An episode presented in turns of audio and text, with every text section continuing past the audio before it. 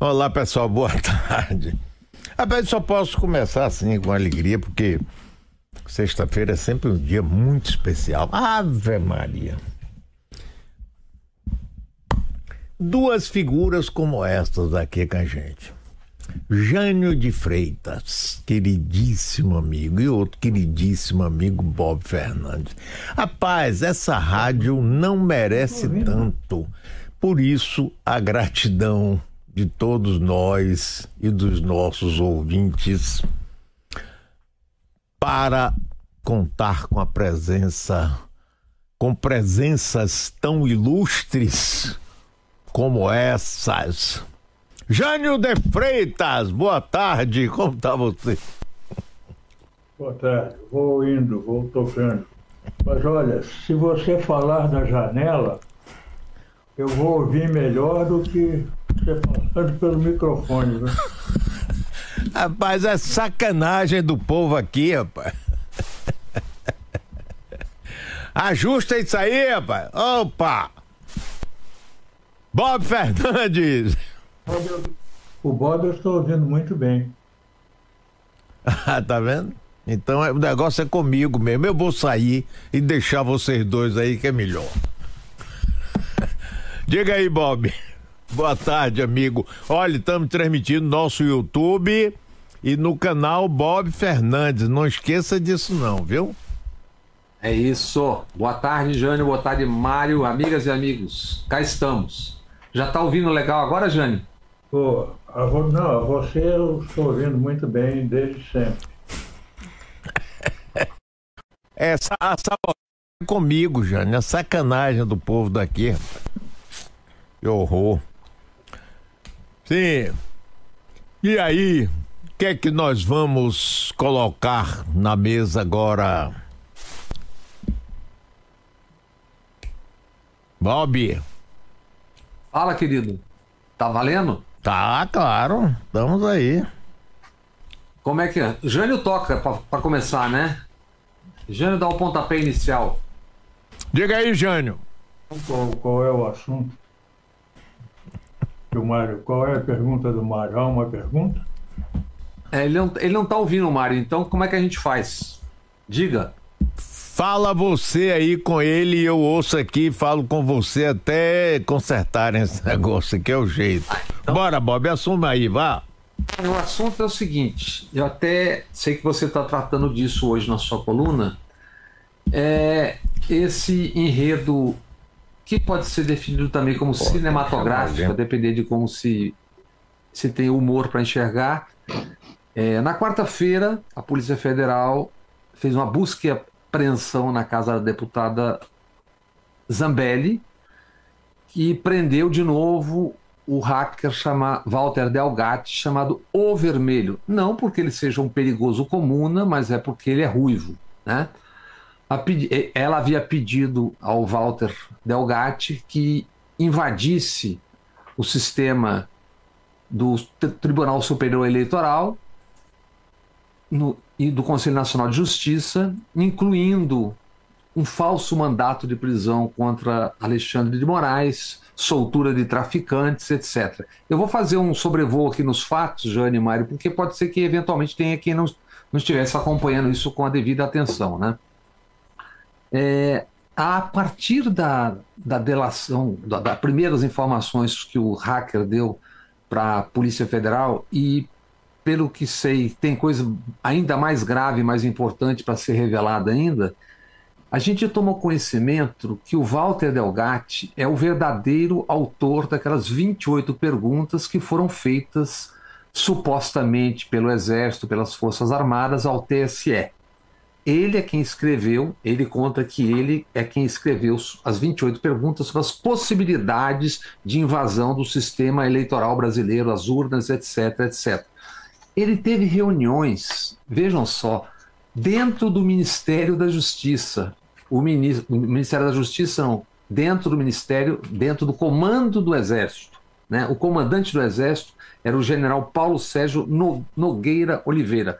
Em resumo, aquela palhaçada toda que a gente viu sobre urnas militares, etc, etc, etc, era montada a partir de perguntas escritas por um hacker.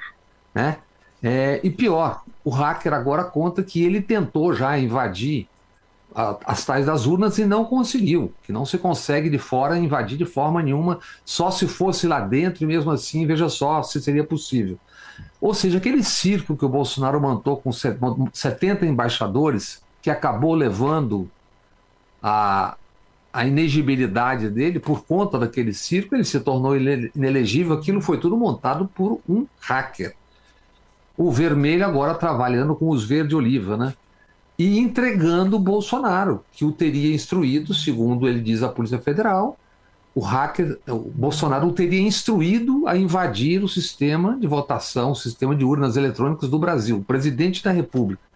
Ele recebeu 13 mil e poucos reais numa operação que se suspeita desde ontem, quinta-feira, que foi feita com dinheiro público do gabinete da deputada Zambelli. Ele recebeu 13 mil e poucos reais. E se provado que o Bolsonaro de fato pediu que ele invadisse urnas, Bolsonaro vai se meter na encrenca ainda maior do que já está metido às tantas. É, e o delírio é tão grande que quem é o hacker, o vermelho? é o mesmo sujeito que desmoralizou a Lava Jato com aquela operação Vaza Jato, quando invadiu os computadores, os computadores não, os telefones celulares dos procuradores via o aplicativo Telegram. E se provou ali que os procuradores não apenas procuravam, mas também agiam em conluio com quem apenas deveria julgar, que era o juiz Moro. Então, o que, que a gente percebe nesse sobrevoo cinematográfico que o hacker, um hacker, desmoralizou a Lava Jato, desmoralizou a ainda deputada Zambelli, o presidente da República e o alto comando do Exército, das Forças Armadas, quem é que tenha participado desta farsa. Mesmo que tenha sido por 13 mil reais, ou como parece mais claro, tenha sido porque ele adora holofotes, esse sujeito merece uma estátua, né? Porque da Lava Jato para cá ele prestar um serviço desse ao país é muito grande. E não seria nada estranho, mesmo ele se tornando um criminoso, porque os Bolsonaro pai e filho, por exemplo, já homenagearam com medalha Tiradentes com discurso na Câmara um notório assassino, que era o capitão Adriano, chefe do escritório do crime. Então, militares que participaram da ditadura como ativos ou como omissos, tem nomes em ruas, em praças, etc. Então não há por que fazer uma singela homenagem a Walter o Vermelho. Por fim, o, o Jânio e Mário, eu lembro que nos anos 60, 70, naquela época ali, da, da literatura latino-americana ganhando o mundo, né? é, o realismo fantástico. Quando eu vejo o Brasil, quando eu vejo essas histórias, eu, eu às vezes me parece que o Garcia Marques, Cortázar, aquilo ali era um bando de amadores, né? Porque eu lembro que há seis ou sete anos, essa deputada, ainda a deputada Zambelli, onde é que ela estava? Ela estava cuidando dos banheiros, do acesso aos banheiros da Fiesp durante as manifestações na Paulista. Essa pessoa agora armou tal, tal confusão que pode derrubar definitivamente o presidente Bolsonaro. Ela certamente cairá, o ex-presidente Bolsonaro. E como a nossa terra em transe não é de, outro, não é de hoje, eu encerro lembrando como a coisa vem de antes, né? O Tancredo Neves era ministro da Justiça, estava no enterro de Getúlio Vargas, perseguiu o poder por meio século, por 50 anos, e quando chegou, entrou no Palácio do Planalto dentro de um caixão. E o presidente da República foi o Sarney, que até pouco antes presidia o PDS, que era o partido do sistema que ele derrotou. Então, o Brasil realmente é um campeão. Só podemos perder, Jânio, se a gente tiver o ano que vem Donald Trump eleito, condenado, talvez preso, sendo presidente dos Estados Unidos. Aí a gente vai ter que se curvar. Então comecemos por aí. Olha, eu concordo com você quanto a um monumento para o, para o Delgatti, porque esse sujeito é fantástico. Mas me faz perguntar o seguinte: se ele, autodidata, sabe fazer consegue fazer todas essas descobertas de comunicações eletrônicas, feitas por comunicações eletrônicas, por que é que tantos crimes, para não faltar com o lugar comum, entre eles o da Marielle e do Anderson, por que é que as investigações desses crimes não recorrem a pessoas legais para fazer investigações desse gênero? Porque o pedido de quebra de sigilo é outra coisa. Pedido de quebra de sigilo vão ver nas telefônicas para onde fulano ligou para Cicrana e por aí afora. Né? Quem ligou para quem, quem está é, negando que tenha falado, mas olha aqui, está registrado aqui que você deu um telefonema e tal. E o teor do telefonema? Chama o. Pô, não podendo chamar Delgatti, ou não devendo chamá-lo, como fizeram os oficiais tão cheios de pundonor, né, de honra militar e por aí afora, chamaram. Né? Não convém repeti-los, imitá-los, mas é preciso encontrar delgates legais e usá-los. Porque não, não, não tem sentido essa coisa, uma pessoa que está por um caminho ilegal é aquela que tem prestado melhores serviços para a descoberta dos subterrâneos judiciais, políticos, conspiratórios. Não tem sentido isso. Por isso que é, eu escrevo. É o surrealismo ou a fantasia latino-americana de que você falava. É isso. Um criminoso, porque no fundo no fundo não, na superfície já o que ele está fazendo esse tempo todo é cometer crimes, porque isso é crime. Um criminoso é quem desbaratou até o momento, falta prova ainda, mas desbaratou certamente a Lava, a Lava Jato com a Vaza Jato, porque aquilo é lei indesmentível, a Polícia Federal já testou a veracidade, né? E agora ele envolve o presidente da República numa tentativa de ataque direto ao outro poder, que é o, o Tribunal Superior Eleitoral, o Supremo Tribunal Federal. E note o seguinte: até agora não se constatou nenhuma mentira, nenhuma fantasia do Delgatti. O sujeito que é dado como criminoso é honesto no que diz e quem representa o poder político, moral, econômico, tal, tal, tal, ou, ou representou durante quatro trágicos anos, é o nosso mentiroso recordista, nosso mentiroso olímpico. Jânio, e eu fico só pensando quando eu ficava lendo esse, esse enredo cinematográfico essa semana, naquelas pomposas citações aos sistemas de inteligência das Forças Armadas, do Exército, que obviamente tem, eletrônico, etc. Mas precisaram recorrer ao ilegal o vermelho, e o nome, o caso de chamar o vermelho ainda fica mais divertido tudo, né? É o vermelho e os verde olivos. Aqui tem ouvinte dizendo que tá com saudade de ler Jane de Freitas. Não fique, não. Toda sexta-feira tem um artigo dele, hoje mesmo tem, no site Poder 360. Vá lá que você toda sexta-feira vai assistir essa, vai ler essa maravilha dos artigos de Jânio.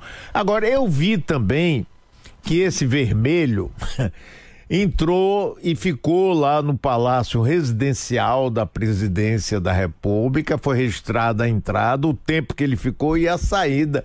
Então deve ter sido um papo animado lá, né, com a turma, é, para ver se.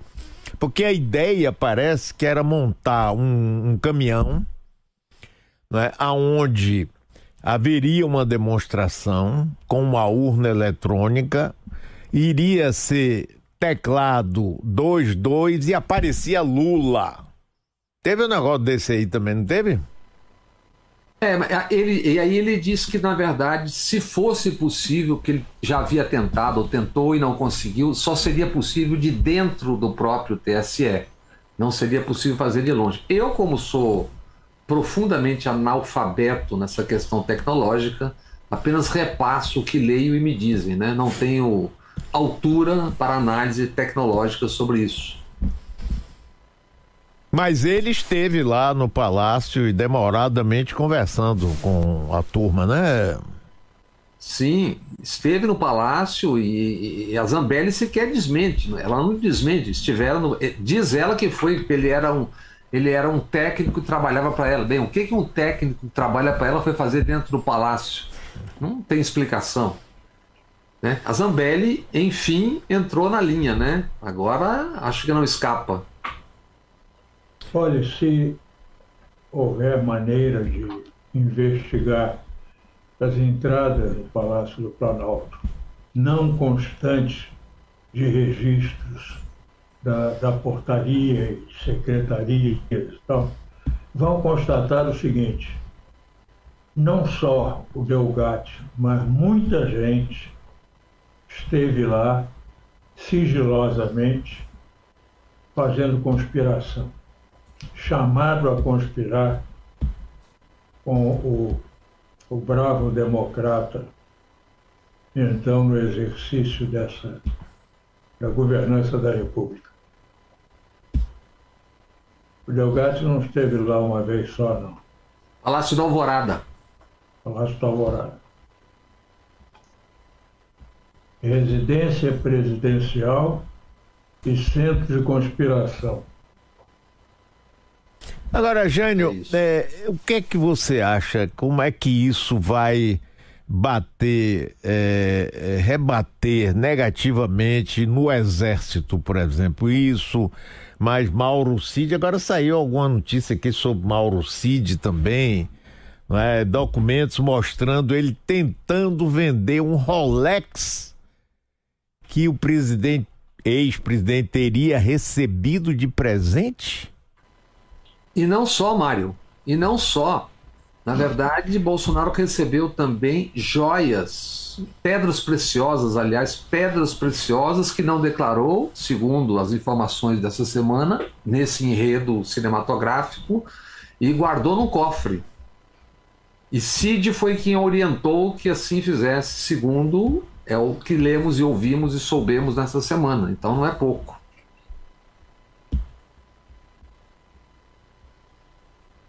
Alô, alô. O exército, como é que isso bate no exército? É, o Bob, você vai me ajudar aí porque estamos com problema. Jânio, ele está perguntando, ele tá perguntando como é que isso bate no exército. Essa, essa história toda, como é que bate? Como é que isso, de que forma isso expõe o exército? Olha, eu francamente não sei como é que isso está batendo no exército. Mas a história aí do século XX indica que essas coisas batem e não produzem efeito nenhum, porque, ainda que por formas diferentes, repetem-se é, com frequência e, e sem é, possibilidade nenhuma de punição, porque, em geral, isso quando bate em algum lugar, bate numa discussão é, na área de, de, de justiça militar, que é também uma maneira de apagar os fatos históricos, como, por exemplo, se deu com o tenentezinho que planejou explodir a adutora do Rio de Janeiro, ou por bombas em quartéis para que isso funcionasse como uma pressão para aumento de vencimentos dos tenentes. Então, não só já era um caçador de dinheiro, como um caçador por maneiras criminosas. E não lhe aconteceu senão receber uma promoção a capitão e, para o resto da vida, ter o seu soldo devidamente pago a cada mês, devidamente corrigido como e aumentado como os vencimentos dos militares que não é, praticaram atos criminosos. Ô, ô Bob, é, tem uma outra coisa aí que é o seguinte: Carla Zambelli vai ficar ao relento, vai ser entregue aos leões pelo PL, pelo próprio Bolsonaro? O que, é que vocês acham aí, Jânio, você? Ou, ou, ou ela tem um cofre muito cheio de segredos, ou ela já está rifada, né? Já tem uma reunião marcada para a Comissão de Ética da semana que vem, acho que na quarta-feira. Sete parlamentares apenas estiveram ao lado dela nessas fotos nesses dias, né? De um partido que tem muita gente, então acho difícil. Ela já devia ter sambado há muito tempo por outros motivos vários, né? Ah, e, e, o, e, o, e o, louco nisso tudo é que ela é uma das, no meu entender, uma das responsáveis pela derrota do Bolsonaro na reta final, porque aquele episódio da arma na mão na véspera do, da eleição, aquilo certamente não deu votos, aquilo tirou votos, numa eleição tão apertada, aquilo é um fator decisivo. É, ainda no meio disso que o Jânio acabou de falar, é, quem acaba, vamos ver quem ao final vai pagar de maneira para valer é, por conta do 8 de janeiro. 90 militares foram afastados de dentro do Palácio do Planalto desde que começou é, a investigação sobre isso tudo. 90 militares, das mais altas e menores patentes.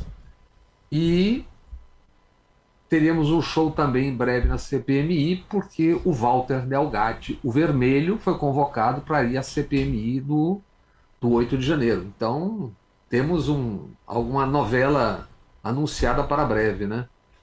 É, tão breve que já na terça-feira teremos a presença, ou devemos ter a presença na CPI como depoente do Alexandre, do Anderson Torres. Isso. Que é outro grande repositório de coisas não reveladas ainda publicamente, mas que não só merecem, como precisam ser devidamente verificadas e expostas à opinião pública, que no final das contas é quem paga por tudo. Tá. Jânio, o Mário tinha feito uma pergunta nessa triangulação aqui hoje. O Mário fez uma pergunta: qual será o destino de Carla Zambelli? Permanece deputada, aí acrescento eu, permanece deputada ou volta a fiscalizar banheiros? Não sei se. Não sei se exatamente fiscalizar banheiros, mas deputada eu acho difícil que ela continue. Provavelmente continuará como agitadora de direita que ela é.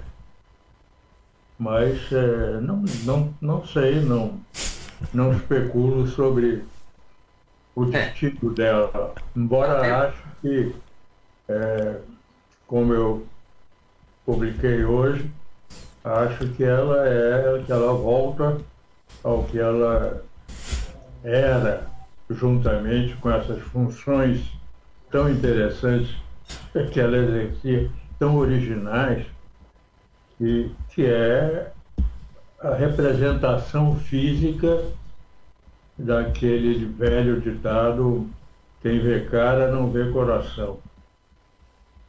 Porque cara dela não mostra o que ela realmente é. Sugere outras coisas, mas. Agora, Jânio. Melhores ou piores, mas. Não sugere o que ela tem feito. Eu acho que tudo depende também quanto ao destino, né? embora se possa imaginar que é meio inexorável diante do acontecido, do, do, que, do que ela é depositária também em relação a Bolsonaro e em relação ao próprio PL, partido, etc, etc, e colegas, né? Sim. Ela, é todos esses é, do, do, circuito conspiratório, do, do, do circuito extrema-direita, todos eles sabem de muita coisa que não foi revelada ainda. Aquela história do, da bomba no carro, num, num caminhão-tanque, ali próximo do aeroporto de Brasília, aquela história não é apenas aquilo. Não. Ela tem um componente importante de um planejamento, é, no mínimo paramilitar, e não pode ficar só no, no estrito limite daquele episódio, pois a bomba, descobriram a bomba, foi fulano e acabou. Não. Aquele episódio tem muita coisa por trás.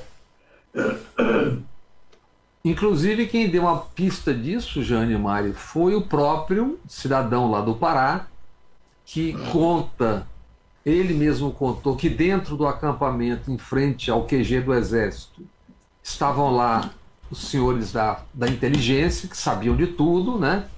Ele contou, a inteligência estava lá dentro. Se a inteligência estava lá dentro, ele estava lá dentro e ele já havia tentado aquilo antes, e eles não sabiam quem era aquele sujeito que havia feito aquela tentativa antes, já tinha sido detido. Então é tudo. É isso. A hora que alguém. Essa história é assim, né? Eles estão medindo, porque o valor da delação depende do que já foi delatado. Então está todo mundo ali fazendo um cálculo. Por exemplo, certamente o Rony Lessa está fazendo o seu cálculo, né? Que em algum momento que ele resolver falar, se ele resolver falar, pode não adiantar mais, ele não tem mais o direito à delação. Então você tem um essa, essa esse circuito do milicianato está todo decidindo como é que se move, né? E em relação a, a, ao caso Marielle, a informação que eu tenho é que, embora pareça ser difícil, porque várias pessoas já foram eliminadas, né, quatro ou cinco desde então, a Polícia Federal, o, o governo ainda tem expectativas de chegar ao mandante. Não é tão fácil, porque muita gente já morreu, né? Mas ainda existe essa expectativa. E chegar ao mandante, Jânio, você ainda mais que é do Rio que conhece isso, não significa chegar apenas ao caso Marielle. E mesmo que não se chegue a quem todo mundo suspeita que tenha sido o mandante do Rony Lessa, porque é chegar ao coração de um esquema de criminalidade muito amplo de várias formas. Né? Hoje mesmo, leio há pouco, que prenderam aquele bombeiro, já chegaram ao, ao esquema do gato net que ele controlava. Quer dizer, não é só pegar o, o mandante, é pegar o coração de um desses sistemas chamados milicianos que funcionam no Rio de Janeiro. Né? É, e por trás do que já foi revelado em todos esses em todas essas investigações, seja relativamente ao 8 de janeiro, ao caso Marielle, ao Mauro Cid, e, enfim, essas investigações é, vigentes, a par do, do que já foi revelado, com toda certeza, uma enorme quantidade, possivelmente até igual em volume ao que já se sabe, ainda uma quantidade enorme ainda à espera de divulgação, porque pendentes para isso de um ou outro pormenor, uma, uma, uma outra via, pista para concretizar um fato, uma, uma prova. A procura de provas no caso Marielle, por exemplo, a partir do que a Polícia Federal dispõe, a procura de provas é o fundamental. Já não se trata tanto de saber o que é que aconteceu, como, por quê, por quem, etc. Trata-se de encontrar maneiras de provar elementos consistentes para levar a um julgamento, a uma, a uma sentença. E de fato deve ter muita coisa, Jânio, porque o, o, o, setor de governo que cuida disso, que tem a ver com a Polícia Federal, considera que chegar ao mandante seria algo paradigmático, não só em relação ao assassinato de Marielle, mas em relação a essa criminalidade toda no Rio de Janeiro. É, esse caso não é, é outro que não é isolado. Ah, e tal, havia alguém com um problema pessoal com a Marielle, resolveu eliminar. Não é por aí. Não é por aí. A coisa é, é mais complexa é, e, e, e, não fica só na área do, do, da criminalidade conhecida. Envolve também o não conhecido como crime, não reconhecido como área criminal. Né? Pode ser área política, área de negócios empresariais, pode ser, enfim, é, qualquer outra coisa que se combine com a área criminal nesse episódio e mostre a extensão dessas da infiltração desse, desse desvio social que é a criminalidade. E o próprio judiciário, né? O judiciário brasileiro, o judiciário brasileiro também está muito misturado nessa história toda, né? Jânio, o Mário está dizendo que o judiciário brasileiro está muito misturado nessa história toda. É possível. Não sei, é possível, sim. Eu acho que é, todas as áreas no Brasil, em maior ou em menor proporção, sofreram, têm sofrido a infiltração de diferentes formas de criminalidade. Pode ser a corrupção é, elevadíssima, pode ser a pequena corrupção, essa corrupção de miudezas que penetra nas repartições, no, né, nos cartórios, não sei aonde e tal. Mas o fato é que não há, a gente não se lembra de áreas que, quando se pensa que na medicina isso acontece, né? vimos aí a, recentemente o, ca o caso de um, de um laboratório que laboratório americano que reteve uma, uma criação de substância, uma criação de substância nova contra o HIV e foi detido, retido para que o anterior continuasse produzindo lucro ainda por um tempo, à espera de que essa venda decaísse para entrar com uma coisa nova, muito mais eficaz, mas não de venda ainda não conveniente para o laboratório que podia vender a coisa mais antiga, hum. menos produtiva. área médica a área é saúde. É uma coisa incrível. Mário. Sim.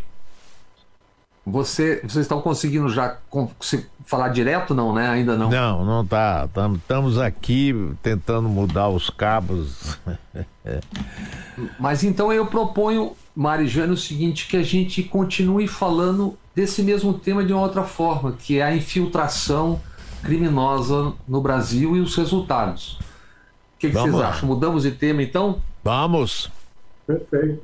É, vamos falar a partir da morte de um soldado da rota, Patrick, hum. na quinta-feira passada no Guarujá, numa vila no Guarujá, do, do, de uma coisa que aconteceu que para mim é assustadora pela forma como se desenvolve, pela forma como se presta ou não se presta atenção aos motivos, né?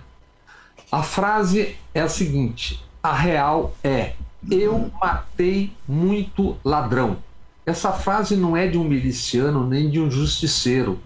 É do senhor Guilherme Derrite, que é o secretário de Segurança Pública do mais poderoso estado do país, que é São Paulo.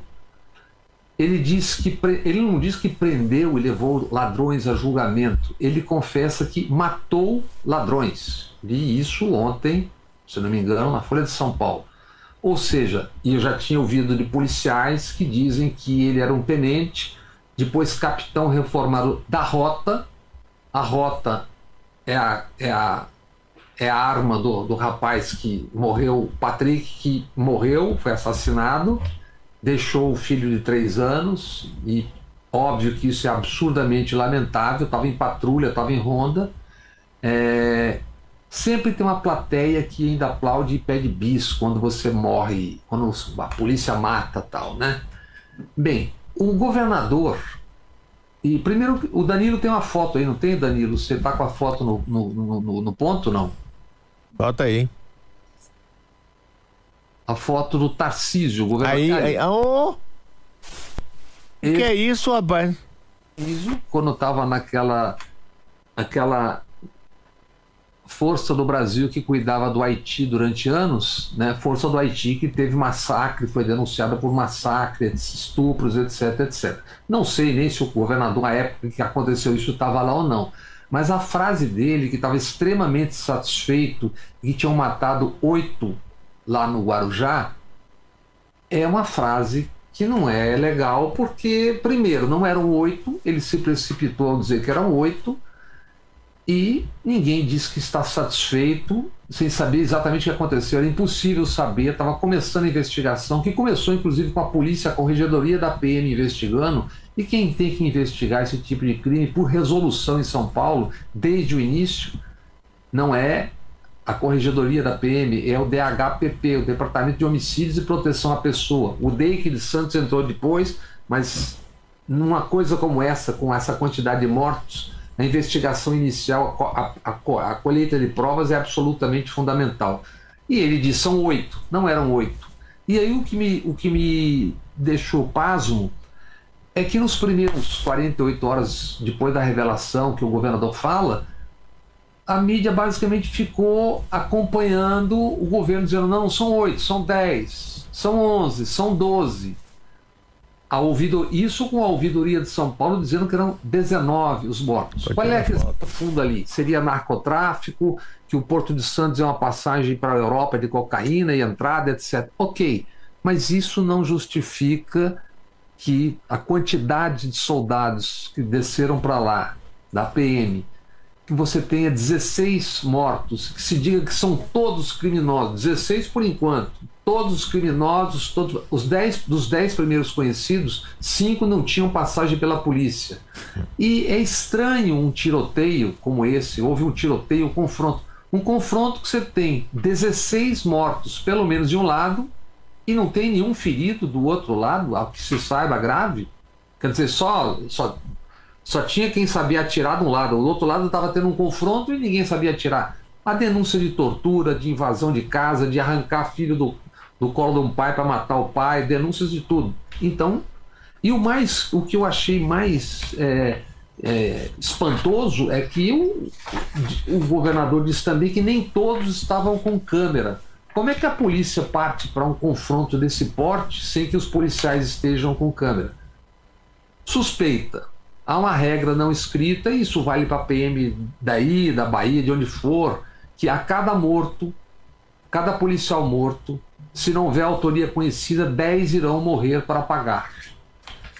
O que me, é, o que me deixou assim surpreso ou espantado na cobertura, Joânio e Mário, é que não foram apenas esses 16 mortos. Na verdade, foram 49 mortos no Brasil pela PM no espaço de 4 ou 5 dias, 6 dias porque mataram 19 na Bahia, e aí o Mário deve ter informação melhor de como é que se deu isso, por que se deu isso. 19. E, na, e no Rio de Janeiro, em mais duas operações, 10 e mais 4, são 49 mortos. Com os soldados, são 50 mortos em 5 ou 6 dias. 49 mortos por uma polícia militar. Isso quer dizer alguma coisa. Né? Não é possível que isso não tenha motivação, que seja só, ah, é um confronto. Tem, tem motivações. Quais são as motivações? E como é que nós, jornalistas, estamos contando a história do lado de vista, do ponto de vista dos que estão lá e que foram mortos. Nós estamos ouvindo por enquanto, ou basicamente até anteontem, que se ouvia era a versão da polícia, etc, etc. Eu não sei como é que vocês acompanharam essa história aí, mas eu acho que 49 mortos com o policial 50 em 5 ou 6 dias, isso não ser um escândalo que perdura nas manchetes o tempo todo. Na segunda-feira mesmo, por exemplo, tinha ali a versão do, do, do governador e tinha no UOL tinha a versão do governador e um comentário de alguém do UOL. Mas a manchete principal era sobre um inquérito militar que aponta a responsabilidade do governo Lula no 8 de janeiro e não, e não dos militares. Quer dizer, como é que com... era só somar os mortos? Ali já eram naquela época 33 e estavam tratando do inquérito militar. Para mim isso é incompreensível. E aí, Jânio?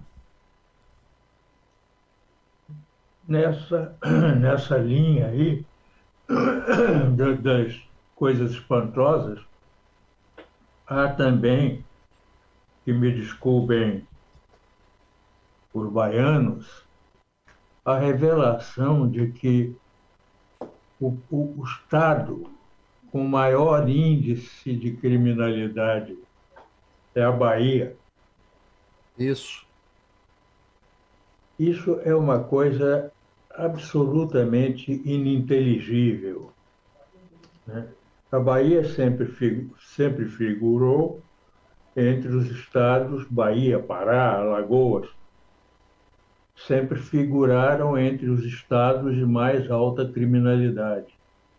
Mas que seja nos últimos anos o de maior densidade criminal é uma coisa realmente muito triste, muito, muito triste. E o atual chefe da, eh, da Casa Civil, da Presidência da República, foi um governador do, do estado da Bahia, nesses anos em que se configurou esse lamentável recorde baiano. Não terá ele nada a dizer? Não terá ele, estando agora na presidência da República, tão junto, tão, num posto tão é, influente nos atos, nas decisões, nos atos da presidência da República, não terá ele nada a, a produzir, a propor em relação ao, ao triste, a triste situação do seu Estado e, e da criminalidade no país, não ouvi nem li nenhuma só palavra dele como ex-governador e como chefe da Casa Civil de um governo diretamente interessado nesse problema não encontrei nem uma palavra dele, uma vírgula distraída dele, nada disso. E, e, e, e Jânio, e tem uma cidade aí, o Mário pode me, me ajudar mais, porque está por dentro, que está aí dentro, está na Bahia. Jequié, a cidade que mais mata no Brasil, se eu não me engano, né? E é, é. um bang bang que não para. Eu me lembro que naquela greve da PM, acho que em 2011, Mário, foram setenta e tantos mortos. E eu fui, eu fui procurar a época na, na perícia e eram execuções, porque todos eram tiro na nuca. Eu, eu, eu, eu visitei o BO de setenta e tantos mortos mais naquela época, que alguns dias aí na Bahia, tiro na nuca, tiro na nuca, tiro na nuca. Aquilo ali foi assassinato para poder provocar escândalo.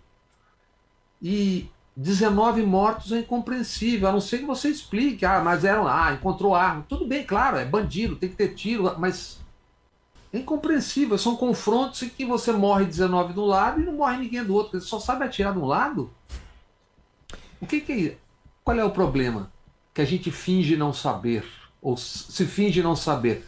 Tem porções das corporações, como o Jânio tratou há pouco, que estão envolvidas com o problema. Se existe o tráfico e alguém permite que o tráfico exista. E se o tráfico continua na região da cidade, por exemplo, agora está no portão, já foi ali onde era o campo do Bahia antigo, lá, Mário, ali atrás do portão, como é o nome daquele bairro lá? Fazendão, no Fazendão. É, ali, naquela área, na área do Fazendão. É. Isso todo mundo sabe. Lembra do Ravengar? Sim, é claro. Na beira, Ravengar era na, beira, era na beira da BR. Era na beira da BR, gente. Olha a história. Era tão escancarado que o pessoal dizia que tinha um site chamado. que era no morro, né? Então era. vendia cocaína. O pessoal dizia que era. Tinha um site chamado sobe100descom.br.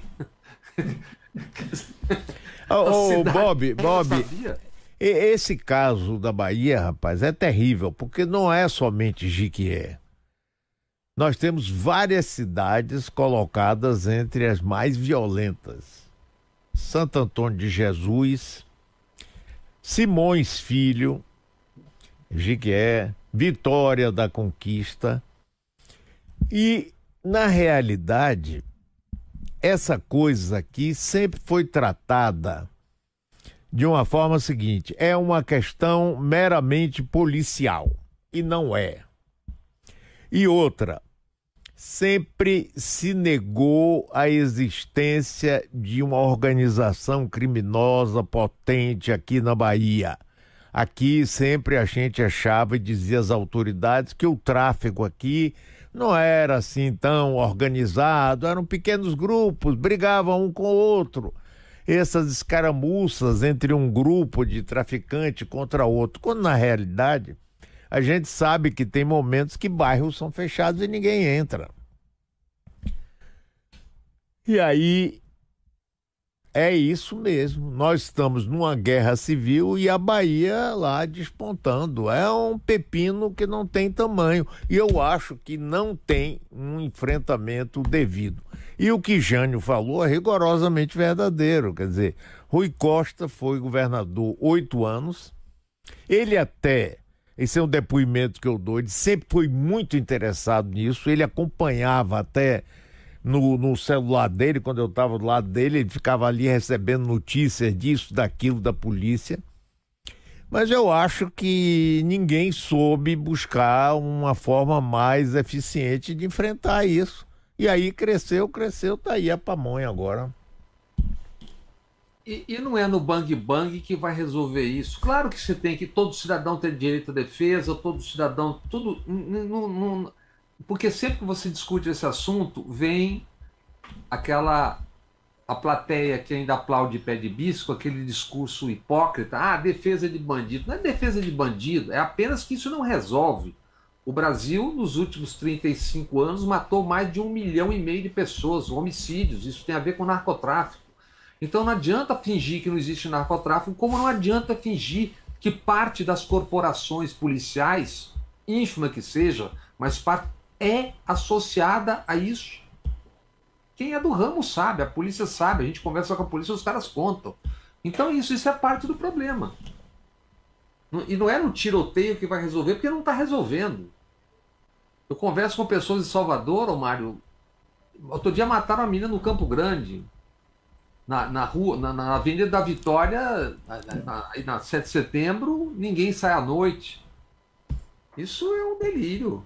E, é, e é o seguinte: uma das consequências dessa liberdade de matar sem ser reconhecido como criminoso, sem ser submetido a, a, a, a inquérito e julgamento consequentes, é a seguinte: os sujeitos se habituam a essa liberdade e a matar, a, a violência, a, ao encobrimento da, da, dos atos pela violência.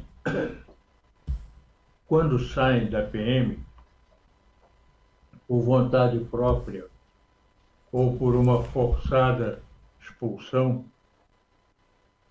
vão ser o Lessa, vão ser o Queiroz, vão ser esses que todos os dias nós lemos que estão cometendo crimes como milicianos, explorando comunidades indefesas, completamente desprotegidas, cometendo crimes que nós sobre os quais nós lemos com a certeza de que não terão a menor consequência social, no máximo uma consequênciazinha individual, em geral, praticada dentro da própria área de criminalidade, como acontece entre bicheiros e entre ex-PMs, entre ex-policiais. Isso é consequência do que eles se habituam a fazer com toda a liberdade quando são o que se chama de autoridade policial. Da autoridade para a criminalidade, no Brasil é um pulo. É. Jânio? Como diria o Fernando Henrique, é um pezinho. Agora, olha. Jânio Mário. Pera, pera aí, Bob. Bob, veja o seguinte. A gente também tem que levar em consideração que os quatro anos de Bolsonaro representaram também, primeiro, uma despreocupação total com a violência, segundo, há uma carta branca, pode fazer o que quiser. Você se lembra que qualquer tentativa de julgar é, ilícitos cometidos por autoridades, por policiais, ah, o que é isso? tem todo direito, você não pode julgar, não vai para a justiça comum. Então, isso criou um clima que, claro, deve ter refletido nas próprias organizações policiais, onde o bolsonarismo sempre teve um terreno muito fértil e bom para navegar, não é? Mário, o que, qual, é o, qual é a sinalização que um secretário de segurança dá para os seus comandados quando ele diz: na real, eu matei muito ladrão. O que, que precisa ser dito mais com a frase como essa? Entendeu?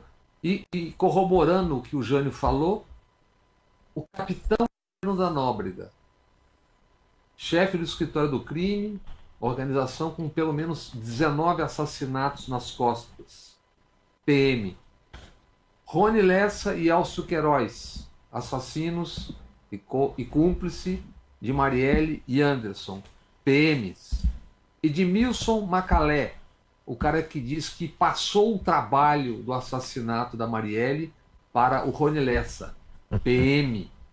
Fabrício Queiroz, o faz-tudo dos Bolsonaro, cujo crime suposto a ele atribuído e a Adriano, mas apenas atribuído, porque prescreveu esse ano, do Anderson Rosa há 20 anos, PM. Luiz Carlos Martins, o Orelha, um dos supostos arquivos assassinado, PM. Isso significa o todo? Não, não significa o todo, mas significa parte. É disso que nós estamos falando. Então não adianta fingir que não tem parte. Tem, em todos os lugares. Isso é parte do problema.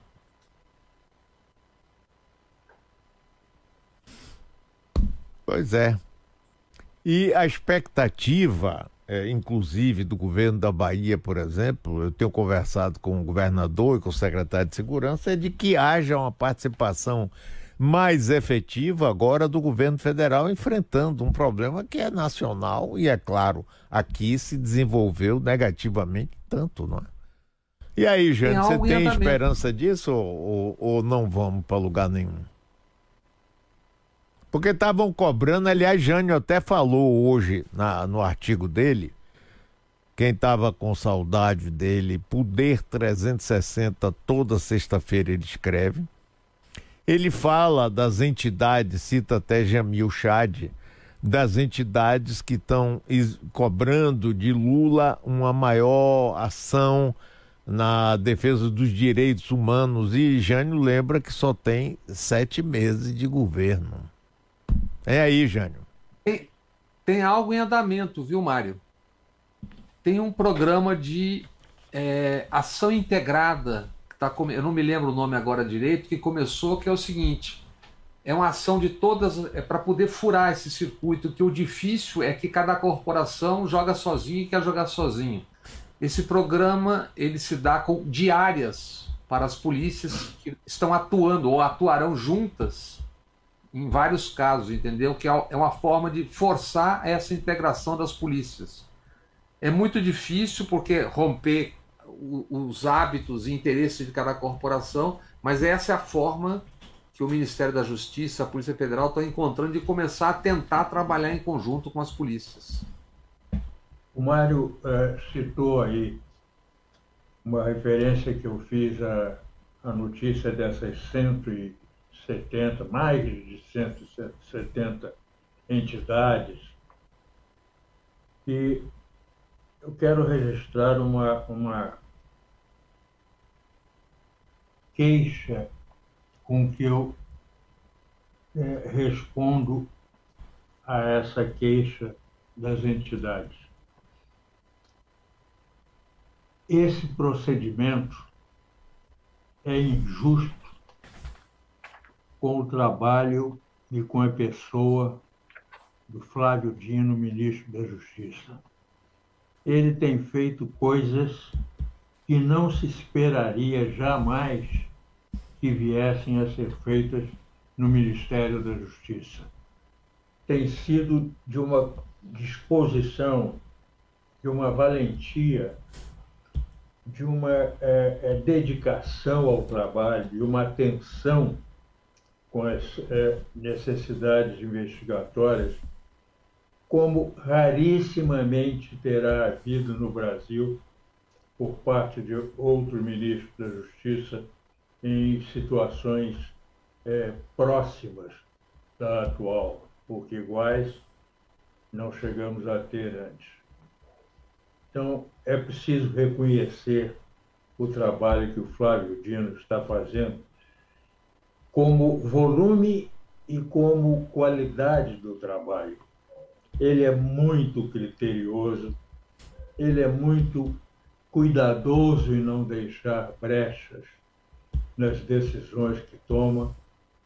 E é injusto fazer ao governo, um governo de sete meses, que está dedicado a investigações da maior importância para o futuro da Constituição brasileira e da convivência do brasileiro com a sua Constituição, é muito injusto cobrar em sete meses que eles se dedicassem a, a recuperar aquilo que foi perdido em termos de investigação do passado pelo, durante o governo Bolsonaro.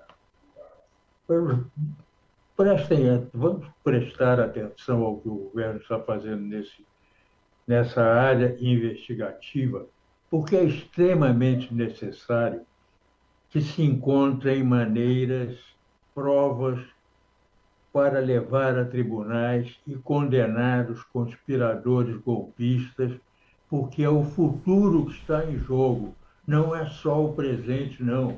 É o futuro brasileiro, é o futuro no qual vão viver os nossos filhos, os nossos netos e os filhos deles. Vamos, vamos pensar um pouco na nossa descendência, no que será o Brasil de amanhã, já que o passado e o presente estão praticamente perdidos, foram jogados na fogueira. Então, pelo menos, vamos respeitar o trabalho que está sendo feito em relação ao que o futuro precisa que seja feito. Muito bem. Jânio, que pena que acabou, mas olha, encerrar a semana aqui com vocês dois mesmo com esse problema de som, que essa zorra vai ter que consertar. Uma maravilha. Jânio, Abração, meu querido. Bob também, muito obrigado. É sempre maravilhoso estar com vocês. Até Mário. pessoal. Um abração, Mário, Jânio. Esse programa que eu citei é exatamente do Ministério da Justiça de Integração das Polícias, está começando. Um abraço. Valeu! Abraço Pois é, pessoal.